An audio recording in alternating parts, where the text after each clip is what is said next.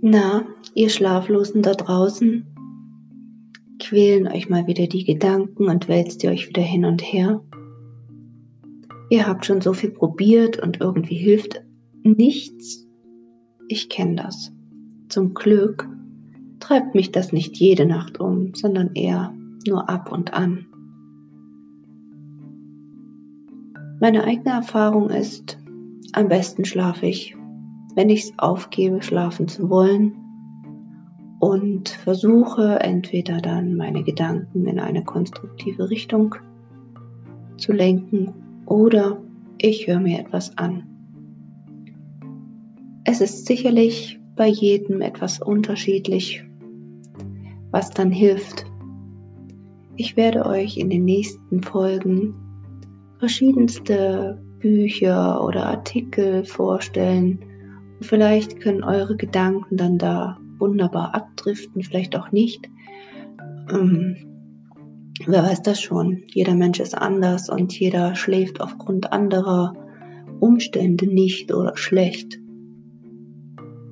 Deshalb gib mir ein Zeichen, sag mir, wie du den Podcast findest oder die Beiträge und dann versuche ich das Beste draus zu machen. Deine Anja.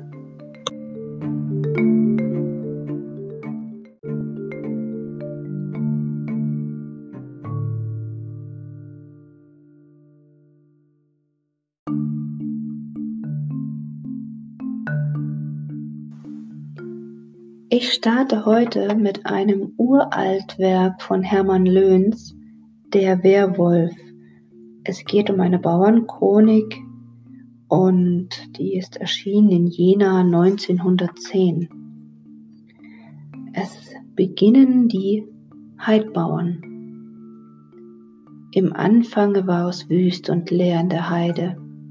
Der Adler führte über Tage das große Wort und bei Nacht hatte es der Uhu, Bär und Wolf, waren die Herren im Lande und hatten Macht über jegliches Getier. Kein Mensch wehrte es ihnen, denn die paar armseligen Wilden, die dort vom Jagen und Fischen lebten, waren froh, wenn sie das Leben hatten und gingen den Untieren liebend gern aus der Kehr. Da kamen eines Abends andere Menschen zugereist, die blanke Gesichter und gelbes Haar hatten, mit Pferd und Wagen, Rind und Regel kamen sie an und mit Hunden und Federvieh. Es gefiel ihnen gut in der Heide, denn sie kamen daher, wo das Eis noch bis in den Mai auf den Pümpen stand und im Oktober schon wieder Schnee fiel. Ein jeder suchte sich einen Platz und baute sich darauf ein breites Haus mit spitzem Dach, das mit Red und Plagen gedeckt war und am Giebel ein paar bunte Pferdeköpfe auf Holz auswies.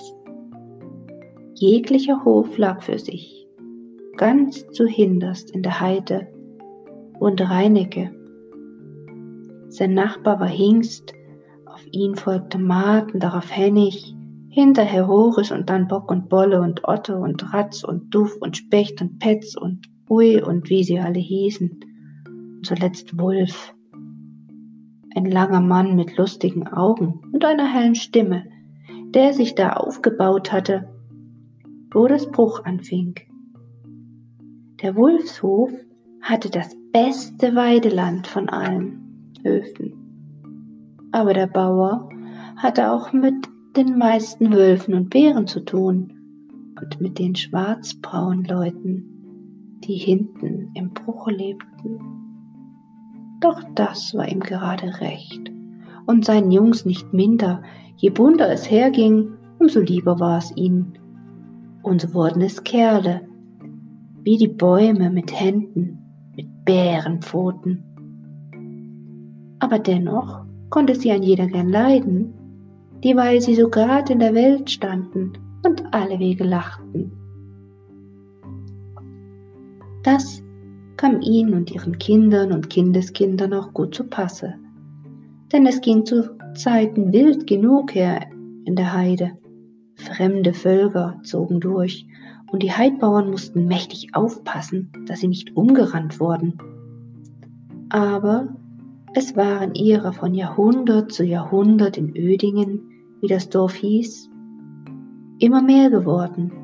Sie hielten stand, schmissen die Feinde zurück oder bargen die Weibsleut, die Kinder und das Vieh in der Wallburg im Bruche und setzten den Fremden durch Überfälle und Ablauern so lange zu, bis sie sich wieder dünne machten. Die Männer vom Wulfshofe waren dabei immer vorneweg.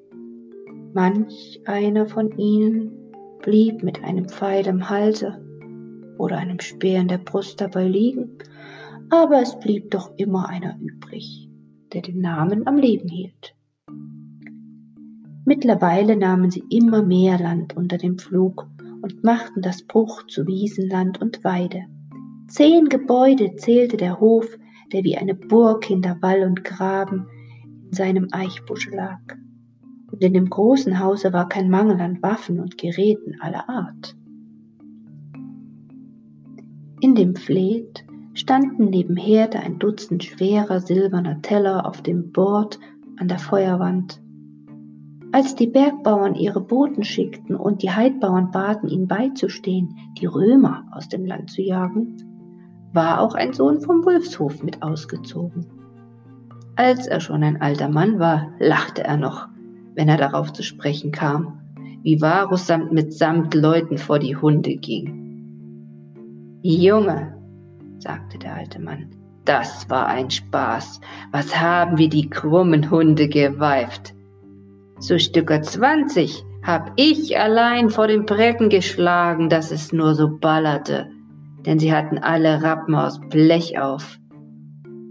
Na, und dann hab ich zum Andenken die blanke Rübe mitgebracht. Machen Sie sich da nicht Bein? Mit den Römern waren die Bauern bald fertig geworden, aber dann kam der Franke und der war zäh wie Kaleder. Holte sie sich heute auch noch eine Jacke voll Schläge, morgen war der wieder da. Ein Wulf war dabei gewesen, als Wecking das fränkische Heer am Sündel zu rohem hackte.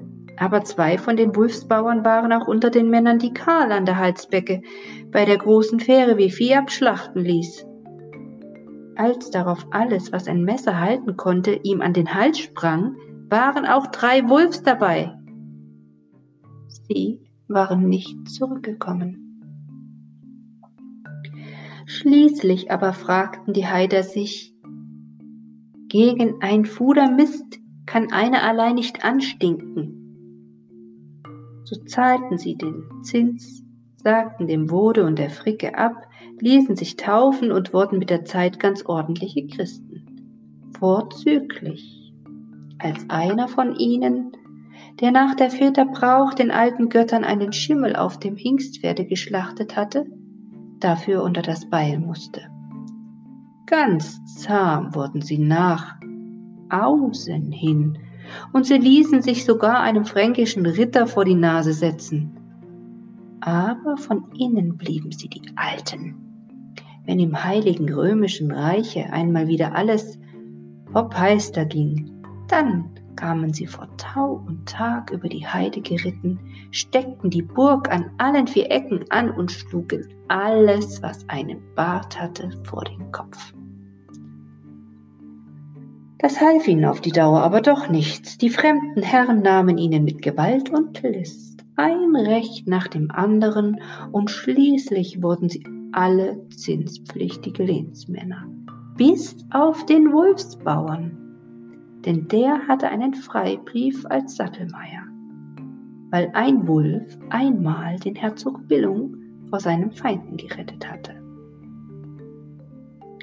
Wenn sich nun auch heute das Kloster und morgen der Ritter alle Mühe gab, den Wulfshof anzumeiern, die Wulfsbauern wussten sich davor zu bewahren.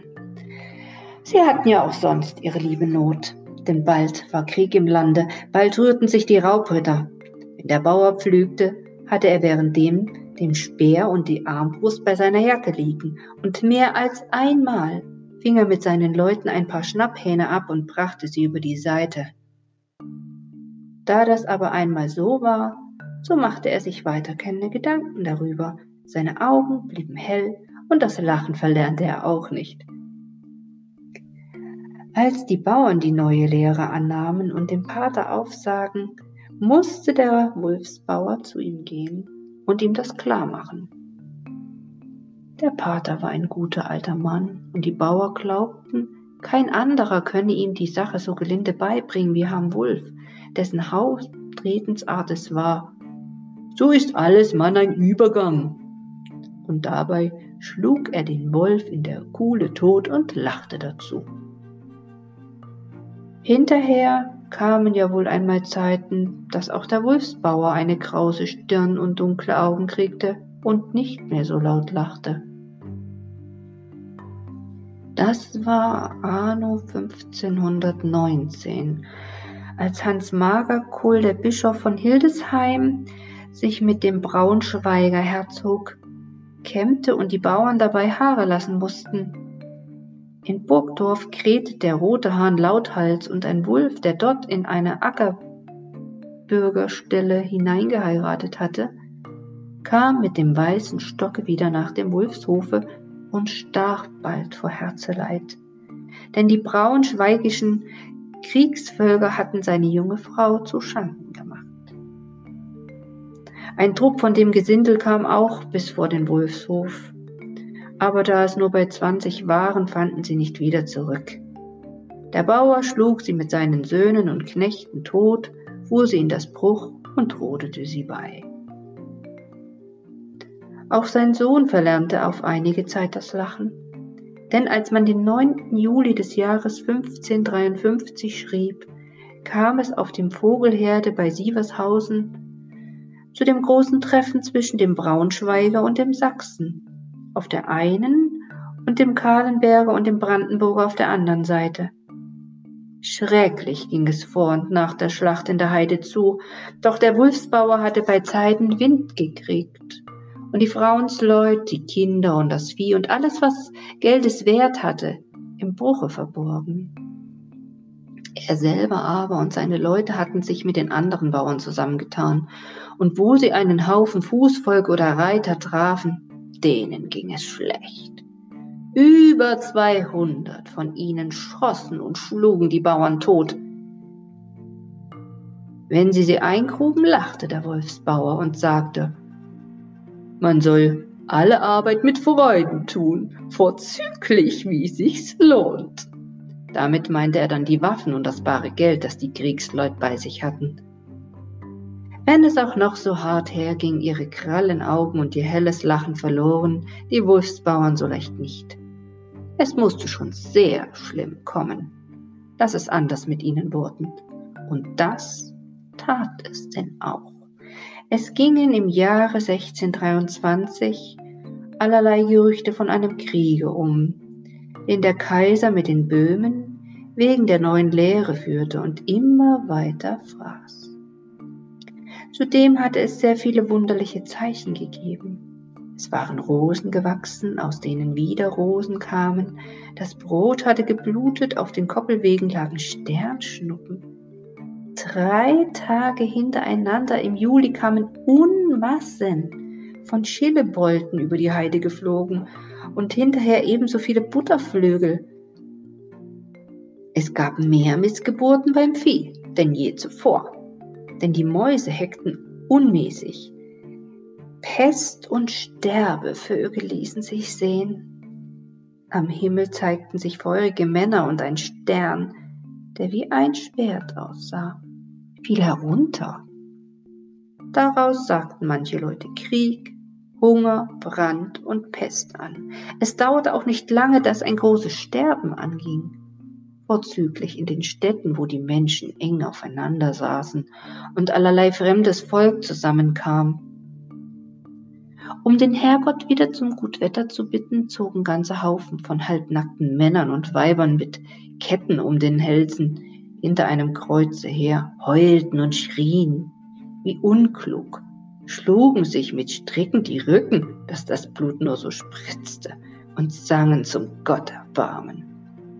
Als Harm Wulf, der Ahnerbe von Wulfshofe, Torf nach der Stadt fuhr, war er einem solchen Zug begegnet und sehr falsch geworden, denn er hatte junge Pferde vor dem Wagen und die wollten mit Gewalt vom Wege, als die verrückten Völker angebrüllt kamen. Hinterher musste er aber darüber lachen. Es hatte zu albern ausgesehen, wie sie alle auf einmal die Arme in die Luft schmissen und lossangen. Hui, halt auf eure Hände, dass Gott dies Sterben wende. Hui, strecke aus eure Arme, dass Gott sich eure erbarme. Was für ein dummerhaftiges Lied, dachte er und pfiff das Brummelbärlied.